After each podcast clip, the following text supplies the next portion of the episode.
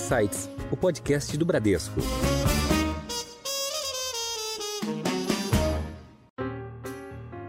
Então a gente teve agora uma grande mudança nessa área cambial, em que tudo que a gente sabia, toda essa burocracia, ela vai embora.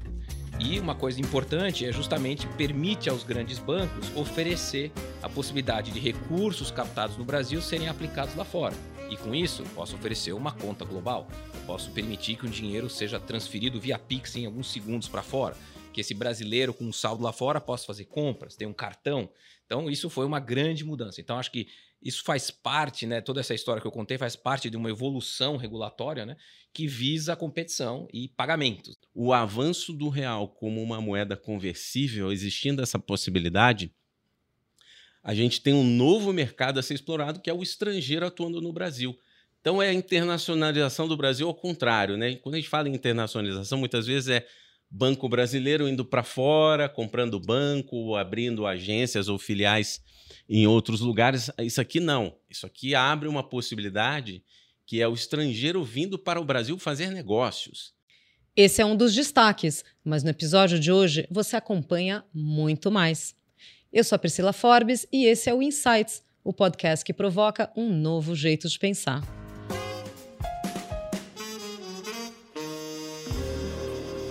A nova lei cambial atualizou os processos de câmbio no Brasil e facilitou transações financeiras que envolvem o real e moedas estrangeiras. As regras eliminam uma série de normativos obsoletos e inconsistentes. Além disso, elas simplificam e retiram burocracias típicas desse mercado. A ideia do Banco Central é incentivar a conversibilidade do real, a fim de transformar o real em uma moeda forte e aceita nos mercados internacionais, assim como o dólar e o euro. Mas na prática, que mudanças são essas? Como elas mudam a relação do Brasil com o mundo e como poderão aumentar o fluxo de investimentos no país? As respostas estão com os nossos convidados de hoje. Eu quero dar as boas-vindas ao Bruno Baldutini, sócio do escritório Pinheiro Neto, especialista em direito bancário e fintechs. Bruno, seja bem-vindo ao Insights. Priscila, muito obrigado pelo convite. Legal. Quem também está conosco para essa conversa é o Roberto Medeiros, diretor de Internacional e Câmbio no Bradesco. Roberto, bem-vindo de volta ao Insights. Obrigado, Priscila. Um enorme prazer estar aqui de novo com você.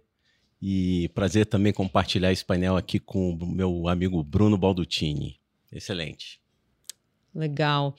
Bruno, eu queria abrir esse episódio falando sobre as evoluções das questões regulatórias no sistema financeiro. O que, que muda tanto para as empresas e para as pessoas? Você pode falar um pouco desse novo marco cambial? Claro. Acho que primeiro, Priscila, é, a gente tem que colocar um contexto dessas mudanças que a gente vem passando. Se você olhar de 2013 para cá, nós tivemos praticamente um tsunami regulatório que foi criado pelo Banco Central. Primeiro, ele começou com mudanças importantes na área de meios de pagamento. Foi a abertura do mundo de cartões de crédito, em que ele obriga as bandeiras a tratar novos entrantes, emissores de cartão e credenciadores de forma isonômica. Então aí você tem novas fintechs que surgem. Aí ele cria também regras específicas para permitir a criação de empresas que emitem cartão de crédito ou que fazem a maquininha ou credenciamento. Então isso já cria um grande movimento. Aí ele volta e cria as, as fintechs que oferecem as contas de pagamento, as e-wallets, né, os pré-pagos. Ele permite uma empresa que não é um banco receber depósito esse depósito tem uma proteção legal, mas ele pode se integrar aos meios de pagamento, é, como, por exemplo, o Pix ou fazer um DOC ou um TED. Então, São ele, as carteiras digitais. As carteiras digitais. É, eles trazem essa, esse novo grupo de empresas e, com isso, a lógica do Banco Central é: vou trazer tecnologia para dentro do sistema, vou gerar mais competição. Então, essa foi uma grande mudança importante. Uh, e importante mencionar que todas essas empresas, quando foram criadas, foi uma mexida muito agressiva do Banco Central, podemos dizer assim, você poderia, eu já podia oferecer essa, essa solução como uma, uma carteira digital ou uma empresa de maquininha, né, uma credenciadora, sem qualquer autorização do Banco Central. Você começava a operar sem autorização e quando viesse ou alcançasse um limite de volume total transacionado, você continuava operando e entrava com o pedido para ser regulado pelo Banco Central. Então, algo foi muito diferente até então, né, no mercado como isso existia. Até então, você quer montar um banco, é uma autorização prévia, uhum. você tem que ter capital, uma série de coisas, e não, ele mudou justamente para criar a famosa competição no mercado. Então tinha quase nada de barreira à entrada, né? Basicamente, ele tirou o custo regulatório para a entrada. E a lógica é: venha com sua tecnologia para a gente gerar competição no mercado. Então, essa foi a primeira lógica. Logo na sequência, ele percebeu que a tecnologia era um vetor de competição também. Então, por que, que um grande banco não conseguia vir para o Brasil? Porque o mercado é fechado? Não. O mercado sempre foi aberto, só que é muito difícil competir com o Bradesco. Ele tem 5 mil agências, 7 mil agências num país tamanho continental como o Brasil. Quando vem a tecnologia, você consegue abrir uma conta através do seu celular. Você não precisa ir numa agência. Então ele percebe que a tecnologia cria essas mudanças de comportamento. E aí, com isso, ele decidiu criar as fintechs de crédito, são os bancos super leve. Então, um banco que pode emprestar com capital de um milhão de reais, que é nada comparado com um banco comercial, poderia emprestar desde que seja com recursos próprios. Ele não pode fazer captação no mercado, uhum. como o Bradesco pode, mas ele pode usar o dinheiro dele para emprestar. E também, se ele quiser oferecer uma carteira digital, um cartão de crédito, ele também poderia. Então, de novo, ele cria um tipo de ação financeira, essa sujeita à aprovação prévia, mas com custo regulatório muito baixo. Então, de novo, é traga sua tecnologia, vamos gerar competição, vamos, vamos provocar um pouco esse ambiente. E aí eles fizeram essa, esse movimento importante. E aí vem duas grandes mudanças, né? Que são um é a criação do Pix e a outra é a implementação do Open Finance. Na criação do Pix, na visão do Banco Central, apesar de a gente já ter vários métodos de pagamento, DOC, TED, boleto, né, ele entendia que ele precisava criar um sistema que fosse agnóstico e fosse muito barato. Então, algo muito não pensado no Brasil, né, foi criado um sistema estatal de criação de, de um sistema de pagamento que chama Pix, em que o Banco Central é o dono do Pix, e ele permite que pessoas consigam transferir dinheiro de A para B em até seis segundos é, com um grau de segurança muito alto. E essas empresas novas, com as fintechs de crédito que eu mencionei, ou as empresas de pagamento que têm carteira digital, podiam, podem se integrar ao Pix. Então, o resultado disso é que hoje você tem uma grande bancarização de pessoas, né? Então, você vê a pessoa pedindo dinheiro na rua, ele levanta a plaquinha e embaixo tem o número do Pix. Pix né? é. Então, mostra como isso foi efetivo. Então, ele criou um sistema estatal que compete com os sistemas atuais com preços mais baixos. Então a lógica, de novo, é eu quero criar competição. Uhum. E aí a última barreira foi justamente a barreira acesso à informação. O Brasil ele é um país em que a gente não tem, ou não tinha até recentemente, um birô de crédito positivo, ou seja, não tem como tem, por exemplo, nos Estados Unidos. O um CPF lugar... era negativado, mas negativado. não tem então, o, o, o, bom pagador, não, não tinha ali o registro exato. dele ser um bom pagador. Então, se eu estou no mercado há 50 anos operando e eu tenho vários clientes, eu tenho uma vantagem competitiva porque eu sei que aquele é um bom cliente pagador, aquele é um mau cliente pagador. Se eu estou entrando agora, eu só sei que aquela pessoa é um mau pagador, mas o bom pagador eu não tenho. Então, o Banco Central, pensando nisso, ele criou o Open Finance, que é acesso de forma igual a todos a dados cadastrais e dados transacionais das pessoas. Uhum. Então, o acesso à informação foi talvez a derrubada da grande barreira, mas que só foi permitido graças ao nível tecnológico que a gente alcançou. E aí, junto a tudo isso, o Banco Central tomou uma outra decisão que a gente pode chamar que é um tabu, né? Que é justamente a regra de câmbio. Né? Câmbio no Brasil sempre foi considerado algo muito protegido. E ele, ele, se você olha as regras, a gente tem regras que estavam em vigor até o ano passado com mais de 100 anos, uhum. que eram leis e decretos que foram criados normalmente para refletir uma situação momentânea da economia. Então, o Brasil declarou moratória, então vem, a, vem o Congresso e põe uma série de regras restritivas. Tinha uma então, preocupação com evasão de divisas. Exatamente. Né? Uhum. E tem uma que sempre bloqueou muitos grandes bancos, né? que tem uma, uma resolução de 66, 66 que é, na verdade é uma circular do Banco Central, número 24, né, de 1966, que dizia que os bancos não podiam captar recursos no Brasil e aplicar fora. Uhum. E aí, mas por que, que isso existia? Porque provavelmente naquela época deve ter tido alguma crise econômica e a preocupação é, puxa, um banco que nem o Bradesco ele tem que manter os recursos no país, porque se ele incentivar todo mundo a aplicar fora, eu vou perder o controle da economia, a gente vai ter uhum. saída maciça, massiva de dólares, vai uhum. prejudicar o câmbio. Então a gente tinha essa, essas regras extremamente burocráticas que no final do dia eram muito prejudiciais aos grandes bancos, uhum. porque eles que de fato tinham que cumprir essas regras, enquanto que pequenos players tá entrando, eles não tinham esse nível de, de proteção. Né? E aí vem o Banco Central e através do Congresso muda a lei de câmbio, ela revoga essa dezena, dezenas de regulamentos, leis, essas inconsistências, aprova-se no Congresso uma lei federal que é principiológica, ela diz quais são os princípios, e um deles, como você bem mencionou, é liberdade cambial, ela quer que o real se torne conversível e transfere para o Banco Central o poder regulatório desta lei. Até então, era o Congresso fazia lei, o Congresso fazia regulamentação e o Banco Central tinha atuação muito pequena. Agora muda.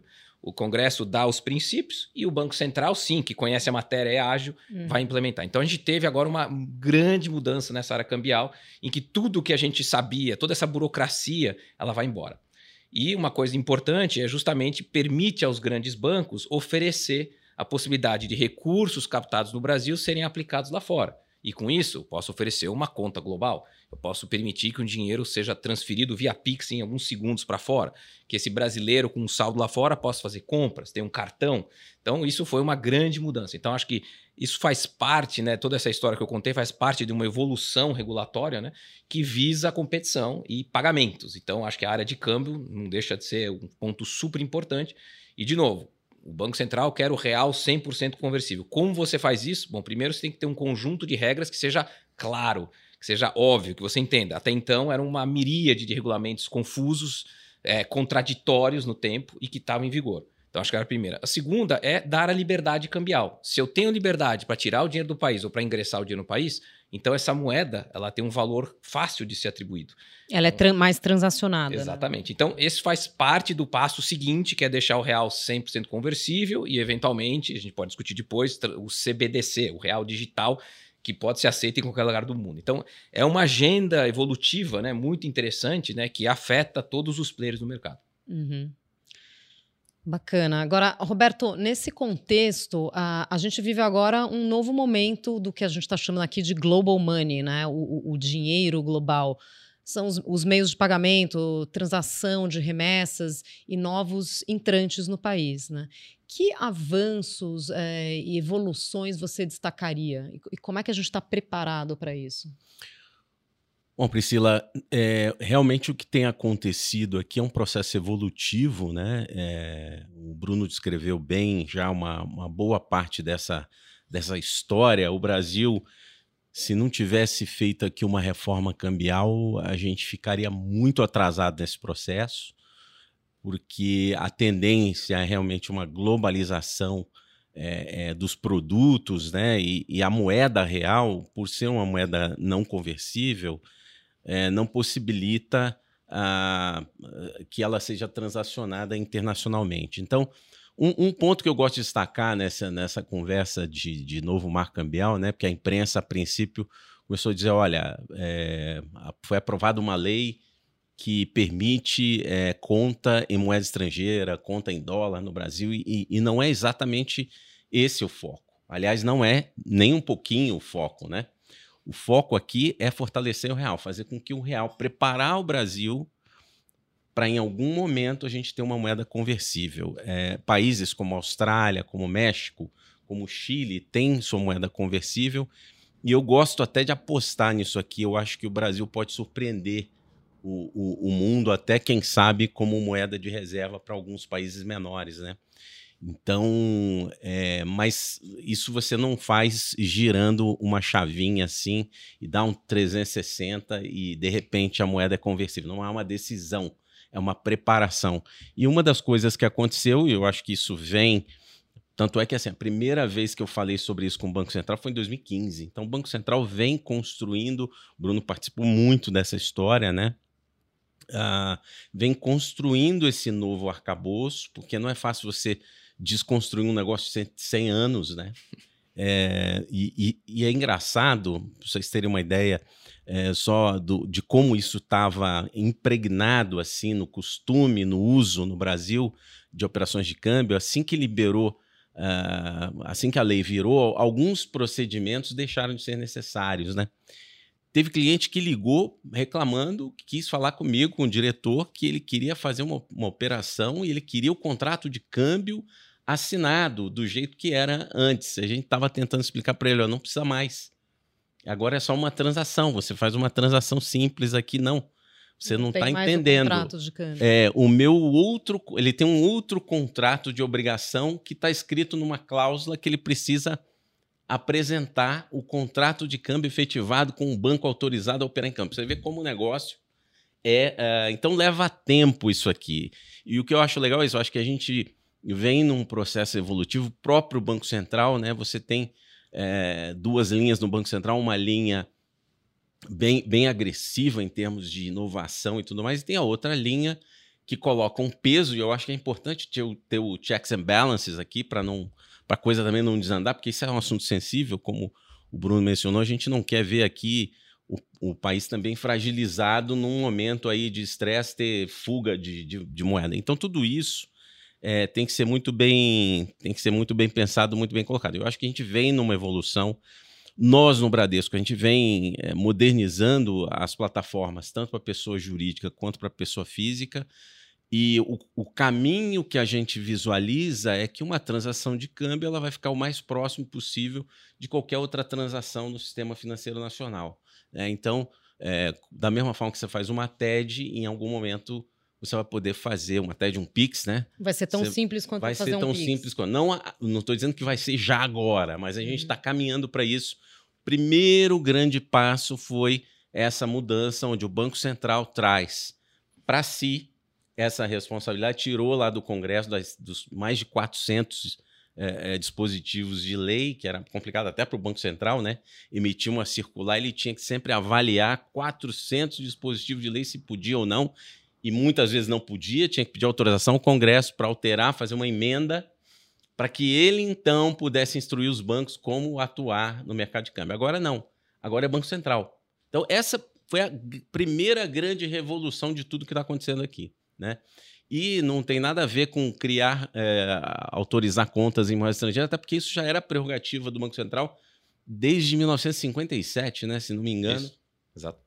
O Banco Central sim autoriza conta em moeda estrangeira para determinados setores, é, quando necessário e provado que é necessário e, e, e para o bem é, é, da nação, né, digamos assim. Então, é, é, é muito cuidadoso em relação a isso. O, uma outra coisa também que está em, em, em, mudança, e eu acho que vai ser uma evolução importantíssima em, em, cima disso, são as contas de não residente. Né? Então, o, estrangeiro que tem conta no Brasil hoje, ele só tem conta se ele realmente precisa.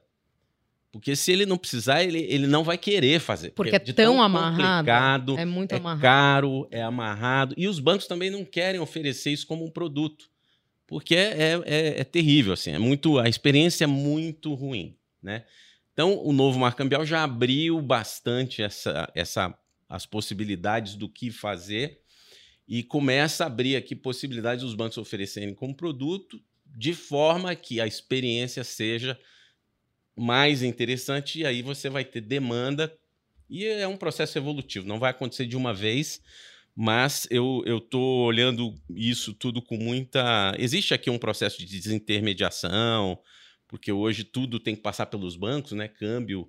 É... e, isso está sendo democratizado, digamos assim, tem novos players e tudo mais.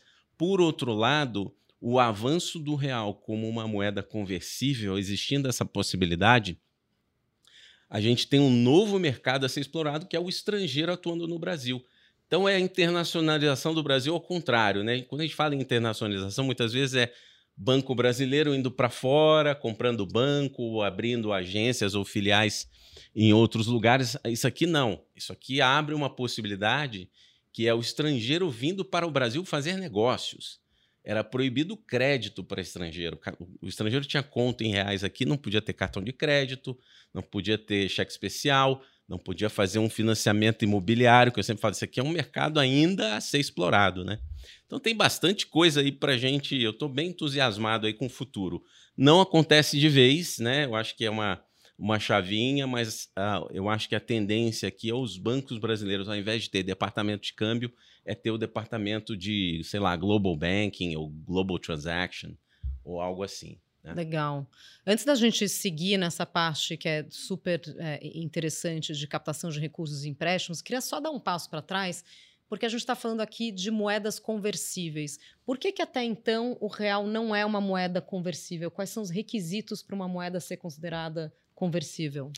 Então, ela, não existe na lei o que, é uma moeda conversível, é o mercado que determina. Então, por que que em Nova York, se eu quiser fazer uma remessa em dólar, vai ter alguém que receba dólar, e se eu quiser fazer uma remessa em euro, vai ter alguém que receba euro em Nova York? Porque esta é uma moeda aceita e ela é líquida. Se eu tiver um depósito em euro em Nova York, eu preciso de dólar, eu vou achar alguém que queira o euro e vai me dar dólar.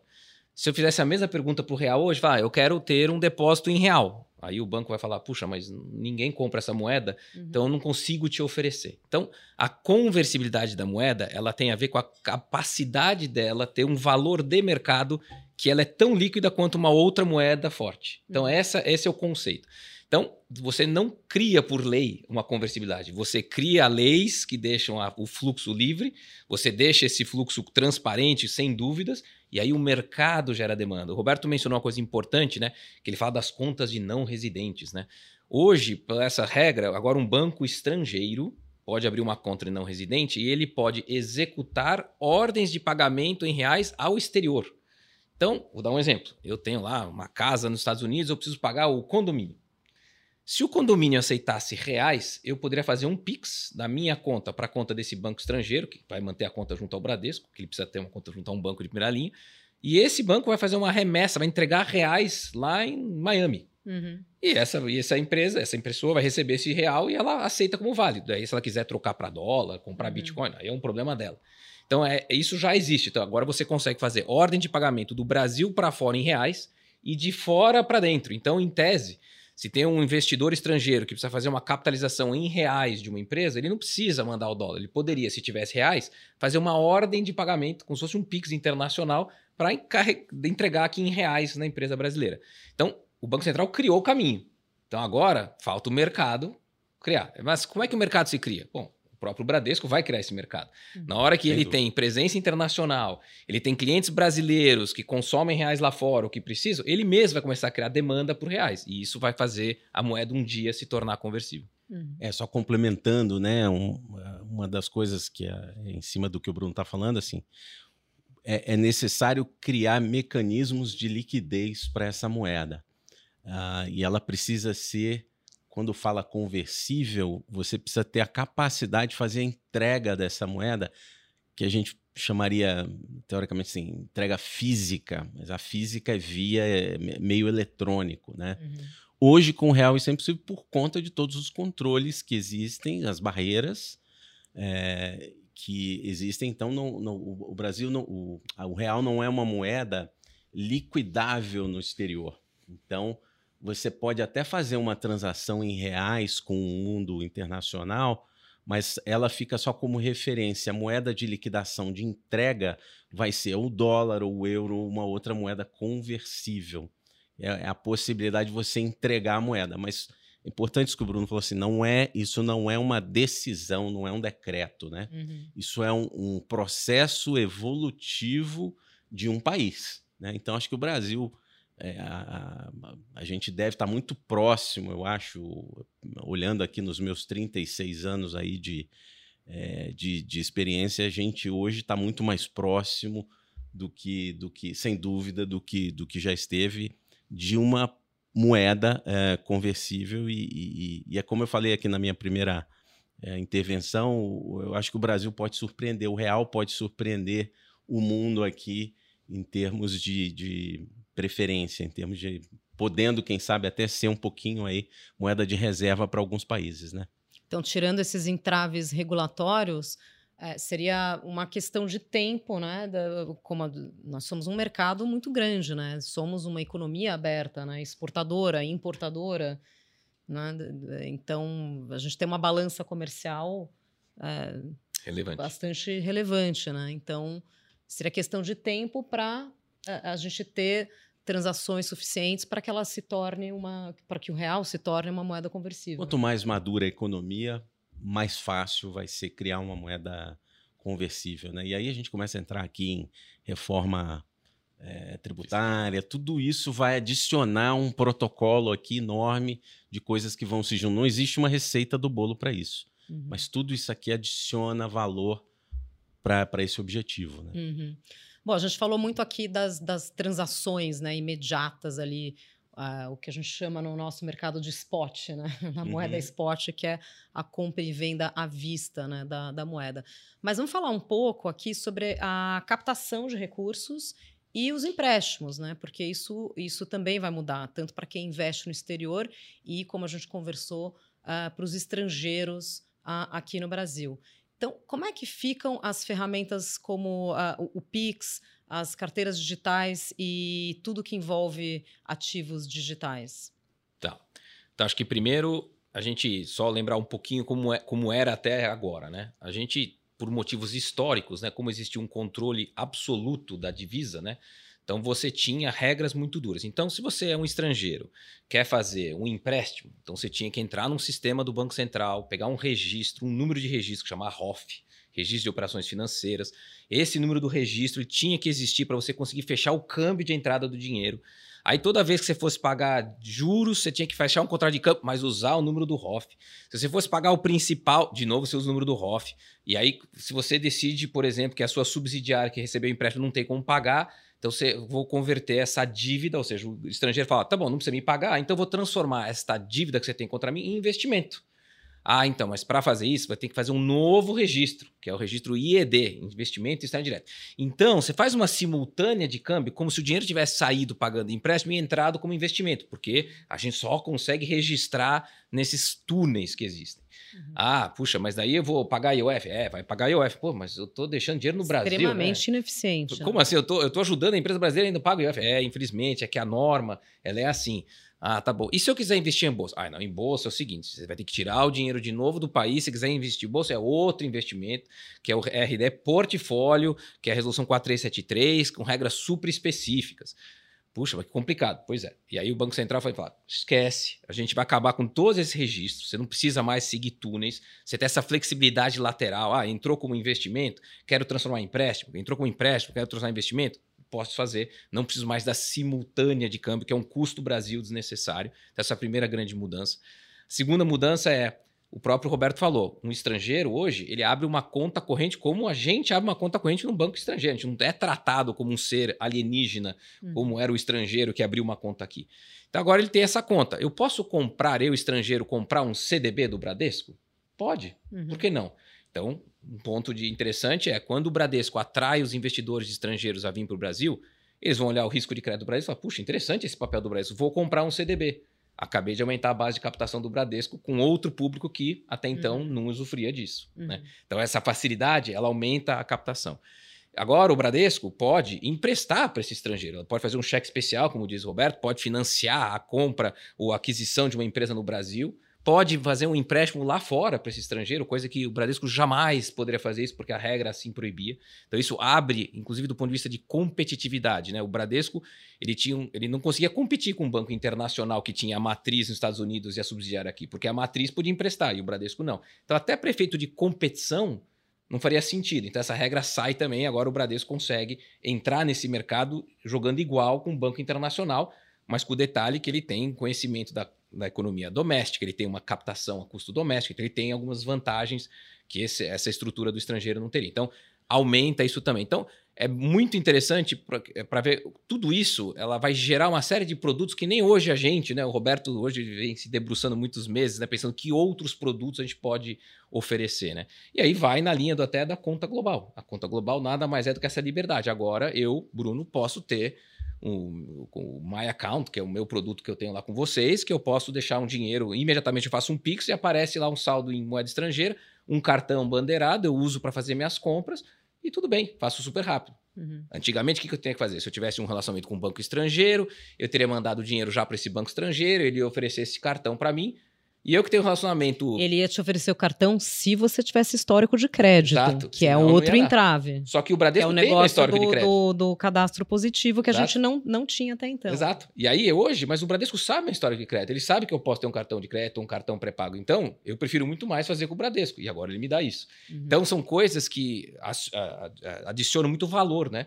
Para os bancos domésticos, porque de fato eles conseguem competir. Legal. Bom, o Bruno deu um spoiler aqui, Roberto, sobre o, o, o My Account. Então, conta pra gente, que, que serviço é esse? Bom, o, o My Account é um produto, né? E muita gente me pergunta, é o My Account ou a My Account, né? Então é A o minha produto, conta, né? O é o produto My Account e a minha conta My Account. Então pode ser tanto o quanto a, tá bom? Uhum. Só para esclarecer aqui, porque muita gente já me chamou a atenção sobre isso.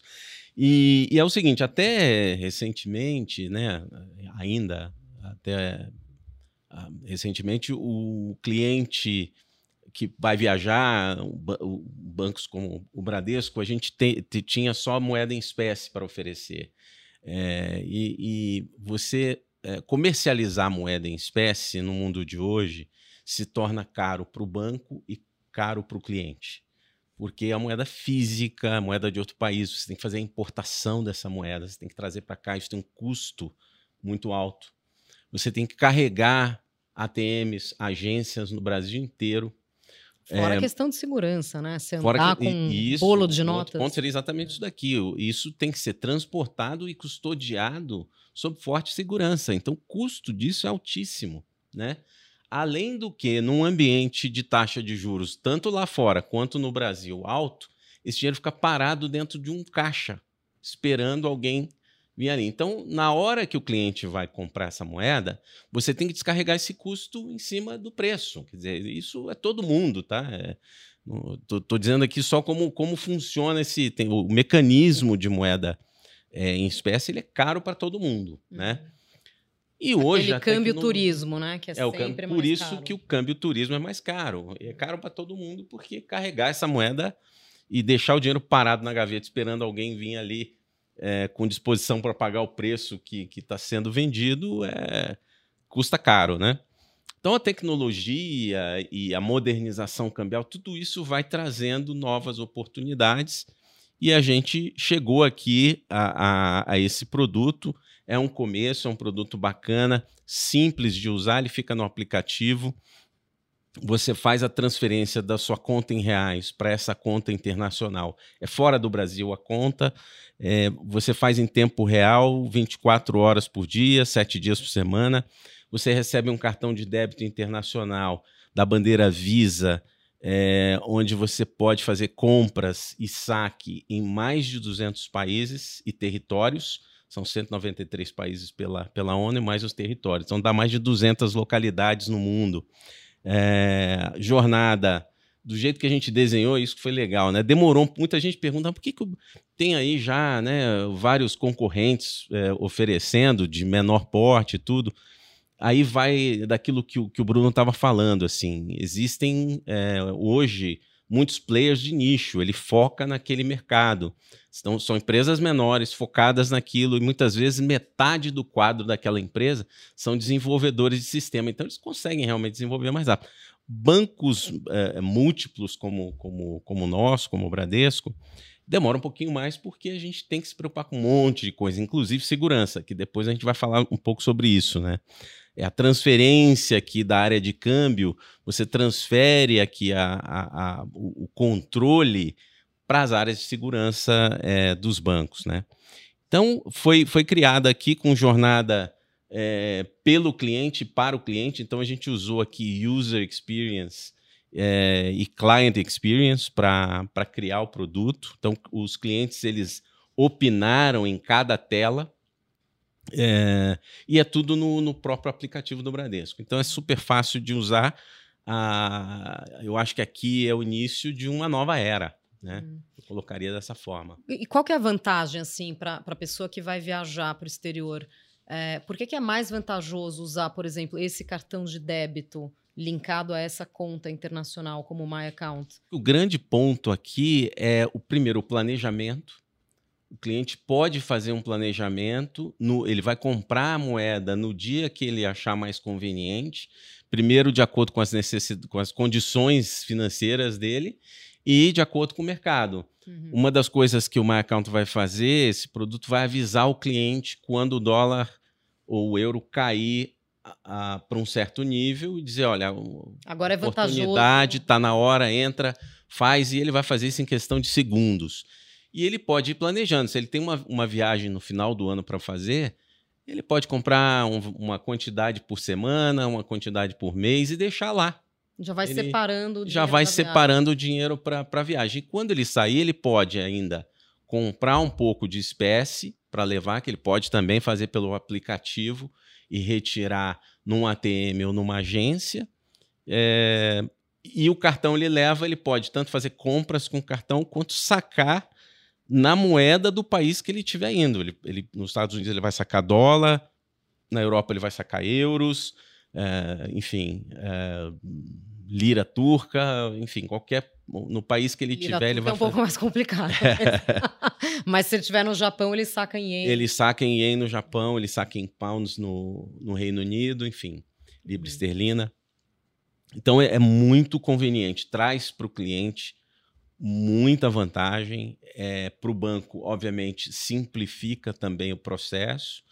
É, mas eu acho que para o cliente é uma experiência infinitamente melhor do que simplesmente ter a opção de comprar espécie e carregar. Até a questão de segurança, né? Uhum. Colocar espécie no bolso e sair para viajar. Uhum. Roberto, acho que vale mencionar, né? Eu, eu sou um usuário aí da, do Bacount, né? Que é um produto muito bacana, mas se você é também da viagem você precisa comprar mais dólares, né? Ou se você carregar a sua conta, você consegue fazer do seu aplicativo Sim. dos Estados Unidos. Eu faço uhum. um Pix e já consigo receber, né? É isso aí. Então tem essa conveniência também. Não vou ter que ir numa casa de câmbio, pedir, fechar. Não, já vou poder fazer tudo rápido, automático, é, né? No caso, o cliente Bradesco nem precisa fazer o Pix, é débito em conta, é, né? Exato. Já é debitado, ali você nem percebe. É... Você só faz a conversão e você recebe, é feito o débito na sua conta em reais e o crédito na conta no exterior em moeda estrangeira, né? Então, é isso. Muito bom. Bruno, agora falando um pouco sobre as moedas digitais, a tokenização, é, tem agora o real digital, né? O é, que, que a gente vai ver aqui nos próximos meses uh, quando a gente está falando de, de, ativos digitais, meses e anos, né? O que, que vem pela frente? Tá, bom, acho que aqui, obviamente, é um, é um assunto de médio prazo, né? Com várias fases que vão sendo implementadas, né? Acho que vale mencionar uma coisa interessante na lei nova cambial, né, que começou em janeiro desse ano. Ela tem uma passagem na lei que diz o seguinte: que bancos centrais internacionais e empresas de clearing internacionais registradas podem fazer depósitos em reais no Banco Central do Brasil. Clearing compensação. Clearing compensação. Uhum. E aí você fala, mas por que isso? Veja, se eu consigo depositar, eu sou um banco americano, eu deposito reais aqui junto ao Banco Central, portanto, risco de crédito Brasil. Né? E aí o Banco Central emite um real digital para mim. Essa moeda, como o Roberto falou, não é física, né? Mas eu uhum. consigo agora usar ela como método de pagamento exterior. Então, lembra aquela primeira conversa, deixar o real 100% conversível? Uhum. Não vai ser como papel físico, porque ele é muito caro. Como diz o Roberto, tem que carregar um avião para importar ou exportar papel moeda. Eu tenho que trazer segurança. Tudo isso vai embora. Então, a primeira mexida na própria lei já prevê essa possibilidade do Banco Central receber papel moeda para dar algo digital. Né? Uhum. Né? E isso casa com o plano do Banco Central de criar o real, o CBDC, né? Central Bank Digital Currency, que é o real digital, que em tese vai ter um papel muito importante, acho que muito mais internacional do que doméstico. Né? Lembrando que é, os papéis, as CBDCs, né, elas são muito importantes para permitir liquidações dentro de um país. Nós já temos o Pix. Então, uhum. no Brasil, o CBDC ele vai ser um pouco diferente. Ele vai Inclusive, ser... o nosso Pix é super avançado. É super né? avançado, é uma referência. Nós hoje no uhum. escritório estamos trabalhando para o Banco Central da Colômbia, que está estudando para eventualmente fazer um Pix na Colômbia, um Pix de moeda colombiana. Então, você percebe que ele tem um impacto. Então, nós, acho que talvez olhando aqui para tecnologia, nós no mundo de CBDC, acho que o doméstico já temos o Pix, né?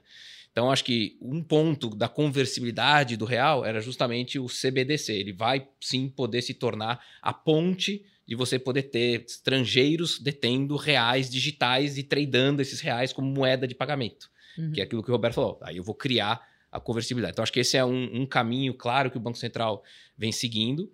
Segundo, a gente vê uma tendência no escritório que é tokenização de ativos, ou seja, você pega um ativo específico e você quebra em pequenas partes é, que representa uma parte ideal, e aí você pode, por exemplo, gerar valor. Então, a gente tem um caso lá no escritório de uma fintech que pega um contrato de compra e venda de grãos.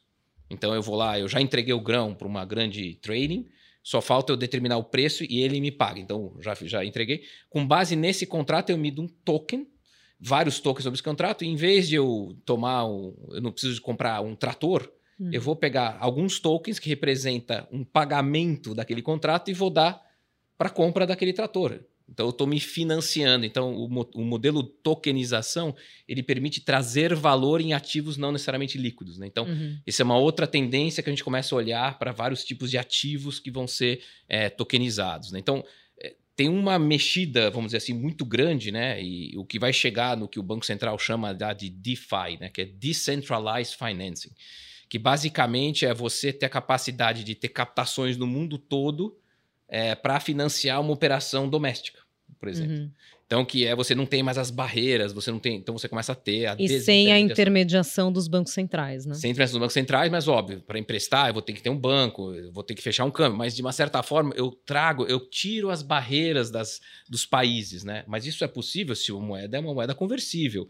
Senão não faz muito sentido. Então, é todo um processo né, de globalização né, que você acaba criando que a tendência é muito interessante, que no final beneficia muito o Brasil, né? Então é bem interessante. E, honestamente, não por ser brasileiro, mas a gente, nesse, nesse mundo de pagamento, crédito e agora câmbio, a gente está bem adiantado comparado com outros países. Né? A gente está muito à frente até por, pelo nosso histórico, né? Muito. De hiperinflação, de restrições a, a, a, saída de recursos, né? Exatamente. A gente não tem nenhum cliente americano que vem assim, nossa, eu tenho um produto inovador na era bancária. Olha, a gente aqui já faz há 10 anos, tá?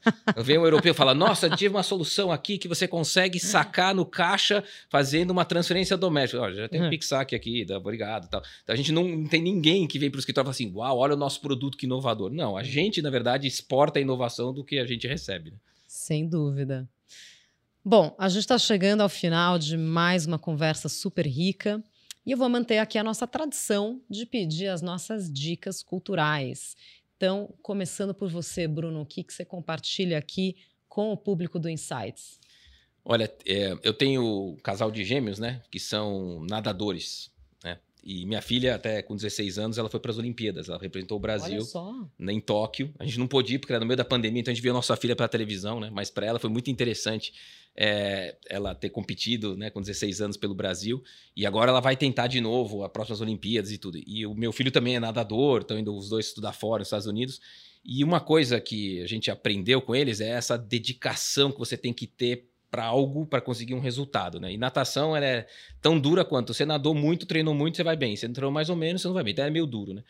E tem um, um, seriado, acho que no Netflix, que fala O Peso de Ouro, The Weight of Gold, que fala um pouco da performance de é, atletas, não na natação, de, de alta performance e justamente esse dilema que é você sacrificar sua vida para conseguir um resultado, depois você consegue, qual é o próximo passo, né? Então é o equilíbrio entre dedicação e, e o resultado que você consegue apresentar. Então, é, é, na minha, né, na minha realidade de família, né, é um assunto muito interessante, mas ele serve também para a vida das pessoas, né? uhum. né? Que é justamente você ver a importância de qualquer coisa que você faça na vida, faça com dedicação, faça bem feito que o resultado vem, uhum. né? Mas também saiba ter o equilíbrio, né? Você tem que ter ao mesmo tempo ter aquele equilíbrio entre família, trabalho, né? Então, acho que é bem legal essa. E agora quando ela for para as Olimpíadas de Paris, ela pode usar o My Account para gastar Com em certeza. euros. certeza, você pode ter certeza. E ela já, como ela já ganhou um dinheirinho lá de patrocínio, que ela usa o dinheiro dela e não do pai, né? Porque agora já, já deu. Legal. Maravilha. Roberto, você, o que, que você gostaria de passar aqui de dicas para os nossos ouvintes? Bom, eu como é, tenho uma profissão de pai também, né? Eu, eu sou pai do Pedro, de 26, do Luiz, de 21 e do Luca, de um ano e dois meses. Então, por aí vocês devem ter uma ideia que eu tenho estado bem ocupado, é, mas eu tenho conseguido acompanhar algumas coisas. Eu queria chamar a atenção pro, pro, nas últimas semanas. É, eu tenho é, acompanhado muito esse astrofísico que é o Neil deGrasse Tyson. Ele falou uma coisa muito interessante que tem me feito pensar bastante, e eu tenho passado isso para outras pessoas, que é o seguinte, em relação à vida, né? É, ele diz o seguinte: é, estima-se que até hoje no planeta viveram 100 bilhões de pessoas. Só que ele diz que a, a, as combinações físicas e químicas é, dão conta de que poderiam existir muito mais, infinitamente maior um número de pessoas do que 100 bilhões, ou seja, somos 100 bilhões de privilegiados que passaram pelo planeta tivemos a experiência de nos tornarmos seres humanos, enxergar, ouvir, ver o sol, ver a lua. Então, isso realmente é, é, me chamou muita atenção esse comentário. Acho que muita gente não se dá conta disso, do quão privilegiado é você se tornar um ser humano é, dentro desse contexto, né? ainda mais pensando nisso. Na história inteira foram 100 bilhões, poderiam ter sido trilhões e trilhões, e existem trilhões e trilhões de pequenos seres aí que nunca vão existir, né? nunca vão se tornar seres humanos. E então é, eu passei a acompanhar ele no, no Instagram. No Instagram eu, eu gostaria de uh, indicar Neil deGrasse Tyson. E com isso, o livro que me indicaram para ler, eu falei isso para uma pessoa, eles disseram o seguinte: olha, leia o The Power of Now, é, o poder do agora. Vai falar um pouco também de espiritualidade e a importância é, da gente viver o presente. Muitas vezes a gente está pensando no futuro, no passado. Futuro a gente não sabe como é que vai ser, o passado já foi e o presente é que vale, mas não é fácil, né? Então tem que focar um pouquinho nisso aí. Essa é a minha mensagem aqui espiritual para esse final aqui, Priscila. Muito bom. Encerramos o nosso episódio num tom filosófico. e é isso aí. Esse foi mais um episódio do Insights, o podcast do Bradesco. Eu tive o prazer de conversar com o Bruno Baldutini, sócio do Pinheiro Neto Advogados. Bruno, obrigada. Obrigado, como sempre, uma aula aqui, dividir a mesa com o Roberto. Eu sempre aprendo toda vez, é um prazer. Queria agradecer também Roberto Medeiros, diretor de Internacional e Câmbio do Bradesco. Roberto, obrigada. Eu que agradeço, Priscila. É um prazer enorme estar mais uma vez também com o Bruno. Muito obrigado, um forte abraço para todos. Aproveitando que o Roberto deu a dica aqui de um perfil no Instagram, vou deixar aqui também o perfil do Insights, podcast.insights. Siga a gente por lá. Fique por dentro das gravações, dos bastidores e muito mais. E você já sabe que a gente está em todas as plataformas de áudio e que toda semana tem um episódio novo do seu Insights. Tchau, até a próxima!